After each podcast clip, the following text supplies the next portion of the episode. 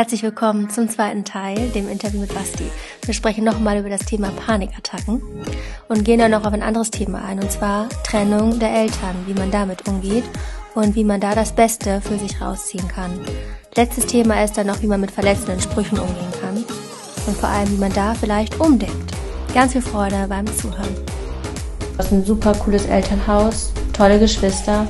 Hast du mitbekommen, dass sich die auch vielleicht manchmal gefragt haben, ob sie was falsch gemacht haben oder so? Also meine Eltern auf jeden Fall, weil es war ja nach der Trennung. Also ich glaube, meine Eltern dachten sich so, ah, wir, die haben sich getrennt so und dann dachten sie sich, die haben, wir haben uns getrennt und jetzt geht's unserem Sohn so schlecht. Ich glaube, meine Brüder haben sich nicht gefragt, was falsch gemacht haben. Meine Brüder waren einfach sehr besorgt in dem Moment und haben sich aber auch einfach, muss man einfach sagen, hervorragend sozusagen um mich gekümmert und waren auch immer da. Und die waren eben zu dem Zeitpunkt noch mit auf der Schule jetzt hier. Und wenn ich dann eben einen Panikattack hatte, dann war halt im Sunny-Handy sozusagen der Nummer auch eingespeichert und dann wurde ich halt, äh, wurden die direkt angerufen und zu mir geschickt. Ich weiß nicht, wie viel Unterricht die wegen mir verpasst haben, aber ähm, wahrscheinlich viel, aber sie haben es ja auch eben gerne gemacht, weil sie mich eben gern haben. Aber ich glaube, meine Eltern haben sich schon auch Gedanken gemacht. Also ich glaube zum Beispiel meine, meine Mutter besonders, weil die auch einfach eben so ein Mensch ist, der sich dann auch viele Sorgen macht. Und weil sie auch eben einfach nicht wusste, weil sie auch natürlich wegen der Trennung selbst nicht gut ging, hatte sie auch selbst nicht so die Kapazitäten, sich so sehr sozusagen dann zu kümmern einfach. Und auch nicht wusste, wie man da jetzt umgehen soll. Weil in unserer Generation, so wenn man jetzt auch in ihrer Generation sozusagen, ist ja auch das nochmal mehr okay. Aber wenn man, also so 50 plus Generation, sind ja psychische Krankheiten noch mal weniger akzeptiert als bei uns schon. Und also ich glaube, meine Oma war komplett verwirrt. Also ich glaube, die hat das gar nicht verstanden. Die hat auch erst gesagt, naja, das hat auch irgendeinen körperlichen Grund. So. Hm. Ja. Also. Und das ist das Ding. Also ich glaube, dass Eltern sich da wahrscheinlich, je mehr man zurückschaut, immer weniger, also weniger das Verstehen vielleicht. Oder sagen wir mal, verstehen, glaube ich, gar nicht, sondern sich mehr Sorgen machen und Vorwürfe vielleicht auch. Ne? Mhm, Ja. Ich glaube, also ich glaube, sie verstehen schon, dass Ja. dem Kind schlecht geht, weil sie, sie lieben ihr Kind eben und wissen das dann auch, aber irgendwie, ja, wissen sie auch oft dann einfach nicht, wie sie damit umgehen sollen. Also besonders zum Beispiel jetzt mein Vater, der hat das nicht böse gemeint, aber der hat halt einfach nicht verstanden, dass dann eine Psychotherapie, weil er für ihn auch sowas, ja, sowas Merkwürdiges war, so, ja, also das andere da vielleicht hingehen, okay, aber mein, mein Sohn ist doch, dem geht's so eigentlich gut immer und man sieht es ihm einfach niemandem an und er konnte, es war für ihn einfach sehr schwer zu verstehen, auch wenn er natürlich auf der anderen Seite wusste, dass es seinem Sohn schlecht geht. Das meinte ich, genau. Mhm. Ich glaube, das ist genau der Punkt. Es gibt Eltern, die genau das so sehen. Das verstehe ich jetzt. Also ich verstehe das, ich, ich kann es nicht nachvollziehen. Genau. Ne? Das ist es, glaube ich, ja. Ja. Wenn sie das Gefühl selbst ja noch nie hatten. Ne? Also, Ja. weil wie soll man was fühlen, was man selbst nie gefühlt hat? Also, Hast du da auch so einen Spruch bekommen, wieso ist doch gar nicht so schlimm? Also so schlimm ist das mit, der, mit, dem, mit den Schulnoten doch gar nicht. Mach doch einfach weniger Druck oder so. Schon. Also ich glaube, viele können eben verstehen das halt nicht. Das, also meistens, also es, es sieht halt so aus, ob eine Sache war, die Trennung, dann kommt das, irgendwann überwindet man ja eine Trennung oder das ist alles okay. Aber eigentlich war die Trennung sozusagen, wie klassisch gesagt, dieses, was den hier, den, äh, das fast zum Überlaufen hat bringen lassen. Eigentlich davor war Schulstress, vielleicht irgendwas in meiner Kindheit, ganz viel und alles hat das fast volllaufen lassen. Und dann war da eine Sache und auf jeden Fall ganz viele denken sozusagen, ja, irgendwann hat man das überwunden und dann, ja, dann war doch gar nicht so schlimm, kann man ja wieder sozusagen aufhören mit Panikattacken. Ist halt nicht so. Und es ist auch schwer, das sozusagen, ich glaube, die meisten Menschen, die ich kenne, die Panikattacken haben, haben das auch ihr, das heißt ihr Leben lang. Aber ich glaube, dass ich auf jeden Fall eine Tendenz jetzt eher dazu habe, nochmal eine Panikattacke zu bekommen. Und ich denke, wenn ich jetzt sozusagen gar nicht mehr auf mich hören würde und sozusagen wieder so total nur auf Noten schauen würde, dann würde ich sicherlich auch vielleicht wieder eine bekommen, so. Und ich hatte auch, also der, früher hatte ich ja, ganz am Anfang hatte ich eigentlich täglich eine Panikattacke. Jetzt habe ich vielleicht so jedes Jahr, wenn nur noch eine, oder jedes halbe Jahr mal eine, so. Aber es ist halt einfach so, dass man lernt damit den Umgang. Und das ist ja einfach das, das Schöne, so. Und ich kann auch einfach viel lockerer damit umgehen, weil sonst könnte ich hier auch nicht so offen reden. Also ich glaube, damals hätte ich nicht darüber reden können. Und jetzt kann ich es ja sehr locker eigentlich, ja. Ja. Es gibt auch, ich habe es eben ganz kurz vorher nochmal recherchiert, wenn man eingibt Panikattacken Jugendliche, da kommt dann sowas wie, mh, dass man Medikamente auch gibt und so weiter. Äh, an der Stelle ist es, ich habe so ein Fragezeichen auf der Stelle, wenn ich lese, da irgendwelche Medikamente zu geben. Weil ich glaube, wenn man, also wenn man dein Beispiel nimmt, dann ist das so also augenscheinlich geworden gerade, dass es gerade dieses Beschäftigen mit den, mit der Vergangenheit, mhm. mit der Situation das Entscheidende ist. Also einfach mal zu sensibilisieren dafür, wenn ihr das hört und dann werden irgendwelche Medikamente gegeben. Es ist bestimmt nicht alles, ich will es gar nicht verteufeln. Dazu bin ich auch keine Ärztin genug, mhm. ja. Aber äh, dass man hier ein Beispiel sieht, dass es auch auf andere Art und Weise angegangen werden kann, soll, mhm. muss. Ja, das glaub, ist auf jeden Fall wichtig. Was ist da wichtig zu sagen ist noch sozusagen, mh, jede Person hat andere Panikattacken. Jede Person hat andere Symptome. Also manche kennen, glaube ich, auch den hier YouTuber Rezo. Der hat ja auch Panikattacken oder berichtet ja auch manchmal drüber. Und der hat zum Beispiel das symptomatisch ganz anders als ich, weil der hat, glaube ich, das über, über gesagt, über einen längeren Zeitraum. Und hat dann, keine Ahnung, eine halbe Stunde lang vielleicht sozusagen Panikattacken. Und ich habe halt, oder meistens eigentlich immer nur dieses ich kippe auf einmal um und hyperventiliere, also sehr kurz. Und das ist bei jeder Person total unterschiedlich. Und ich, was ich jetzt so als Erfahrung sagen kann, Medikamente, das sind ja meistens auch häufig so Beruhigungssachen und so. Aber mein Medikament war halt die Psychotherapie und einfach, dass ich mit so vielen drüber geredet habe, ähm, sozusagen mich habe beraten lassen und sozusagen, das, das hat auch viel gebracht, so. Und ich glaube, man sollte erstmal sowas probieren. Also ich bin kein Arzt so, aber mir haben auch meine Psychotherapeutinnen davon abgeraten, jetzt einfach Medikamente zu nehmen, weil ich glaube, die werden häufig sehr schnell verschrieben, um sozusagen, das bessert das ja auch auf jeden Fall. Aber ein Medikament nimmt nicht die Ursache von. Weil eine Panikattacke hat jetzt nicht anders als eine Depression, wo vielleicht äh, irgendwelche Hormone sehr gering im Körper sind, hat eine Panikattacke keine, also keine hormonellen Gründe normalerweise. Mhm. Und dementsprechend kann das das sozusagen halt sozusagen das Symptom stoppen, aber die Ursache halt gar nicht so sehr. Und ich kenne auch Leute, die erst Medikamente genommen haben, dann aufgehört haben, weil der Arzt nur Medikamente verschrieben hat, aber gar keine Psychotherapie. Und die dann gemerkt haben, ich kann ja nicht mein Leben lang Medikamente nehmen. Das heißt, ich glaube, so bei Medikamenten muss man einfach immer so ein bisschen aufhören und klar, das sind Profis, aber sich auch vielleicht dann mal von zwei beraten lassen, weil ich glaube, man kann so vor allem Panikattacken eigentlich gut mit einer Psychotherapie behandeln. mir fallen zwei Sachen ein. Erstens, ähm, erstens, dass, dass man ja eigentlich sein eigener innerer Arzt werden muss in Kombination mit den Experten. Ne? Mhm, ja. Das ist so wichtig, denn auch Ärzte sind in ihrem Struggle und die haben einen nach dem anderen, einen Patienten nach dem anderen. Das ist das. Lustige das, Geschichte dazu. Ja. Dass ich meine Psychotherapeutin sozusagen wie so ein kleiner Papagei auf der Schulter in manchen Situationen, wo ich dann total gestresst bin, höre ich manchmal so manche Sprüche von ihr höre ich dann immer so. Also das, also zum Beispiel meine Mutter hat auch eine Psychotherapie gemacht, die, die sagt das genauso, dass es halt einfach so, so Standardsprüche gab, die so, so, so weise Ratschläge sozusagen, die sonst, weiß nicht, in so Filmen von so einem alten Mann mit einem weißen Bart kommen, so ähnlich, halt höre ich dann halt manchmal so manche Ratschläge auf meiner Schulter sozusagen sitzen. Das ist, glaube ich, dieses, was sie gerade eben meinten, mit diesem ja. Verbinden eigentlich, ja. ja. Das ist so krass und das ist einfach mega, weil das kennt jeder. Jede Person, hat das in der Kindheit gekannt. Jeder hat mal sich in ein Rollenspiel ver ja. vertieft oder hat irgendwie so irgendwas sich ausgedacht, irgendwas mhm. Kreatives kam da oder sich irgendwas vorgestellt und irgendwann wird das extremst weird. Dann mhm. denkt man sich, das ist doch nicht normal. Aber mhm. ich glaube, das, das ist ja etwas, was von einem aus, normal, ja. das, das kommt aus einem selber und man weiß eigentlich genau, wenn man nur hinhört, was ist gerade so der richtige Weg und dazu mal in die Ruhe zu gehen, das ist echt sehr, sehr Gut, gute Idee. Das finde ich auch was, was ich so in der Psychotherapie gelernt habe.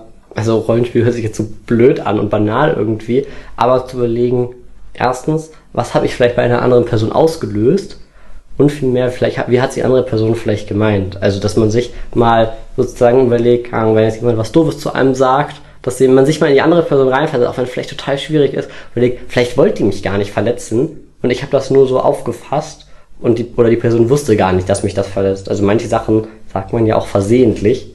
Und ich glaube, das kann total helfen, besonders bei unserem ersten Thema mit diesem, dass man irgendwie Sprüche auch gedrückt bekommt, die verletzend sind. Und wenn jetzt jemand sagt, ja, das ist doch gar nicht so schlimm, oder? Dann meint die Person das vielleicht gar nicht so, um einen sozusagen abzuwerten, sagen, ach du, du Schwächling, sondern vielleicht hat die Person gar keine Ahnung. Und ich glaube, wenn man dann sich sozusagen da reinversetzt und überlegt, hm, vielleicht meinte die das anders, dann kann das einem, glaube ich, selber so viel Ballast einfach wegnehmen. Ja, und vielleicht kann man auch ins Gespräch gehen. Und in einem, in einem gesonderten Moment zu zweit einfach mal, wie meintest du das eigentlich? Ja. Also ganz ehrlich, ich, hast du irgendwie, was ist das, also was hat dich wirklich beschäftigt? Und nicht im Sinne von so, lass mich mal in Ruhe oder so. Mhm. Das ist natürlich was, was man auch sehr dazu neigt, das zu machen. Mhm. Aber das andere ist auch eine Idee. Und ich muss sagen, dass du bist so reflektiert, was das Danke. angeht. Also es ist schon heftig. Und gerade in so einem Alter, du hast ja auch eben gesagt, du hättest es früher nicht so erzählen können in dem Alter mhm. wie jetzt, ja. äh, ist es ganz normal, dass es wahrscheinlich ein bisschen auch braucht, den Umgang damit irgendwie so für sich zu finden, wenn man mhm. dann auf das Innere hört. Also ich glaube, die meisten Menschen auf dieser Welt wollen einen nicht extra verletzen. Das kann man, glaube ich, eigentlich so generell als Statement eigentlich so aufschreiben und sagen, das, das ist halt so. Ja. Niemand möchte einen extra verletzen und häufig fasst man das so auf und das ist auch okay, dass man das so auffasst, weil die Situation vielleicht emotional war, aber manchmal kann man sich im Nachhinein damit auseinandersetzen. Und meistens geht es im Nachhinein wirklich am besten, wenn man mal so einen Tag Distanz oder zwei Tage Distanz dazu hat und dann kann man vielleicht mit der Person ehrlich darüber sprechen und auch und dann ist es die Stärke, die man vielleicht wirklich mitbringen muss und das ist Stärke zu sagen, ey, du hast mich gestern irgendwie verletzt damit, können wir mal darüber reden und damit beweist man so viel mehr Stärke, als das in sich reinzufressen und zu sagen, ey, ich habe das easy weggesteckt. Ja, die wenigsten Menschen sind bösartig. Ja. Da kann man, kann jeder Mensch, der zuhört, hier von sich auf andere schließen. das zweite, was ich eben noch sagen wollte, mhm. war, dass es unabhängig davon, ob man jetzt eine Panikattacke hat oder ob man mit sonstigen psychischen Problemen zu tun hat oder mit irgendwas anderem, mhm. vielleicht auch mit was, was körperlich ist, dieses irgendwann ist es wieder gut und dann geht das Leben weiter. Mhm. Nee, so ist das nicht. Ja. Das Leben besteht aus ganz vielen Dingen, die man irgendwie so mitnimmt, die einem Herausforderungen geben und dieses, wie man damit umgegangen ist, das ist dann das, was einen immer, immer mehr wachsen lässt. Und darauf ja. kann man sich schon mal einstellen, was cool ist. Ja. Das Leben geht halt nicht weiter, also das Leben an sich, dieses das Leben geht weiter, hört sich so an, als ob es halt genauso wäre wie vorher. Aber nichts ist ja so wie vorher. Also man hat, man fängt irgendwo an und dann geht's vielleicht mal bergab, weil irgendwas blöd ist, aber dann geht's wieder bergauf, aber dann hört das nicht sozusagen da auf, wo man angefangen hat, sondern man hat dann 100 Erfahrungen gesammelt, die einen weitergebracht haben. Das heißt, also man, man, man wird eben das ganze Leben lang gefragt und ist halt nie sozusagen, wie man früher irgendwann mal war. Ich glaube, das ist sowas. Man sollte sich dann auch eben nicht das Frühere zurückwünschen. Mhm. Also ich glaube, das ist auch sowas, was ich zum Beispiel jetzt bei Trennung mit den Eltern gelernt habe, mir jetzt nicht zurückzuwünschen, dass meine Eltern wieder zusammen waren. Und das habe ich früher ganz viel und auch gesagt, ey, warum haben die sich denn getrennt? Und ist dann vielleicht auch mal sauer, weil, keine Ahnung, meine Mutter hat sich getrennt, da war ich dann auch vielleicht mal eine Zeit lang sauer, dass die sich getrennt hat, weil die hat jetzt die Familie kaputt gemacht. Und dann muss man vielleicht auch manchmal eben mh, hm, merken, nee, die hat die Familie nicht kaputt gemacht, die hat, die hat das gemacht, was ich selber für mich gemacht habe und das gemacht, was ihr also eben gut tut, damit es ihr gut geht. Und dann kann man das vielleicht auch im, im Moment, also sozusagen, wenn es gerade passiert ist, das so schwer und das, das muss man auch nicht direkt schaffen. Aber im Nachhinein kann man da irgendwann diesen Switch hinbekommen und merken, das Leben war damals gut und jetzt ist es auch gut, aber halt anders. Ja. Mir war das auch so bei der Trennung von den Eltern, da habe ich auch gedacht, im ersten Moment so, also was heißt im ersten Moment, das war auch lange eine Phase, wo ich es nicht begriffen habe. Und dann, äh, nachdem dann die Trennung längere Zeit ins Land gegangen ist, war es besser. Also ich bin so, so froh, dass es so gekommen ist und nicht so war wie vorher. Also es mhm, ist, äh, ja. und man kann das, das ist auch dieser tolle Spruch, aber der ist wirklich wahr, dass man es erst rückblickend wirklich versteht, über, mit ja. ein bisschen Abstand, warum das passiert ist. Und durch diese Aktion ist dein Leben auf eine ganz bestimmte Art und Weise weitergegangen und da sind Möglichkeiten mhm. zu dir gekommen, die sonst niemals irgendwie bei dir im Leben jetzt gelandet wären. Ja, weil das, das merke ich zum Beispiel auch jetzt so im Nachhinein, kann ich meinen Eltern oder meiner Mutter vor allem einfach sagen, also danke, dass du dich getrennt hast. Weil das ist immer total lustig, das sage ich meiner Mutter mal, ich vor ihr wusste, dass sie sich trennen möchte. Weil ich habe, meine Eltern haben sich einen Tag von Sommerferien getrennt und ähm, ich weiß noch, im Dezember habe ich meine Eltern gefragt, ob sie sich überhaupt noch lieben, weil ich das Gefühl habe, sie lieben sich irgendwie nicht mehr so richtig. Ja, und dann im Nachhinein habe ich gemerkt, dass ich das schon gespürt habe, weil meine Mutter hat gesagt, dass es ihr irgendwann so im Dezember auch einfach aufgefallen ist, dass sie sich zu Hause einfach nicht mehr so wohl fühlt. Und da merke ich einfach, eigentlich bin ich einfach auch dankbar dafür, damals ging es mir nicht gut und ihr auch nicht und jetzt geht es uns beiden gut. Also sozusagen, damals hat man, habe ich das gar nicht gemerkt, dass es mir schlecht geht. Damals dachte ich, mir geht's gut. Aber jetzt weiß ich, damals ging es mir nicht wirklich gut, aber jetzt geht's mir richtig gut. Und das soll jetzt nicht heißen, dass man sich nie sicher sein kann, dass einem gut geht, aber sozusagen eine Veränderung bringt oft, auch wenn es vielleicht manchmal ein, ein bisschen länger dauert, sozusagen einfach immer oft oder oft auf jeden Fall gute Sachen mit sich. Das ist, hast du ja eben auch gesagt, mit dem, das Veränderung, dass man vor der Veränderung manchmal oder vor dem Ungewissen, mhm. Ungewiss hast du gesagt, ja. dass man davor Sorge hat, was auch total verständlich ist. Alles, was man nicht kennt, ist natürlich irgendwie auch ein bisschen komisch, aber dass es dann rückblickend sich etwas sehr, sehr Positives rausstellen kann. Ich denke, da stimmen Sie mir zu. Wenn die Eltern sich trennen, ist da sehr, sehr viel Ungewisses und man weiß nicht, wo wohnt man jetzt, wie, wie lebt man jetzt weiterhin zusammen. Ähm, und das ist total viel Ungewiss, aber am Ende hat man, haben alle irgendwo eine Lösung und allen geht es wieder gut. Aber es dauert halt seine Zeit. Aber wenn man sozusagen dann sozusagen die echte Stärke sozusagen beweist und dann kann man das durchstehen und am besten holt man sich Hilfe einfach dazu. Ja. ja du bist einfach ein Vorbild für ganz viele. Wir haben eben nur schon mal drüber gesprochen, über das Schulsystem. Wenn du jetzt Lehrer wärst, das ist eine Schande, dass du kein Lehrer wirst. Also das Schule. Aber du wirst, ich meine, du bist ja jetzt schon Lehrer fürs Leben eigentlich. Also gerade auch jetzt dadurch, muss ich sagen. Dankeschön. Eigentlich sind wir alle Lehrer auch ja, irgendwie auf, auf jeden Fall. Weise. Und du hast, bist ein sehr, sehr guter Lehrer in Bezug auf, wie man ja sich selber mit sich selbst connectet.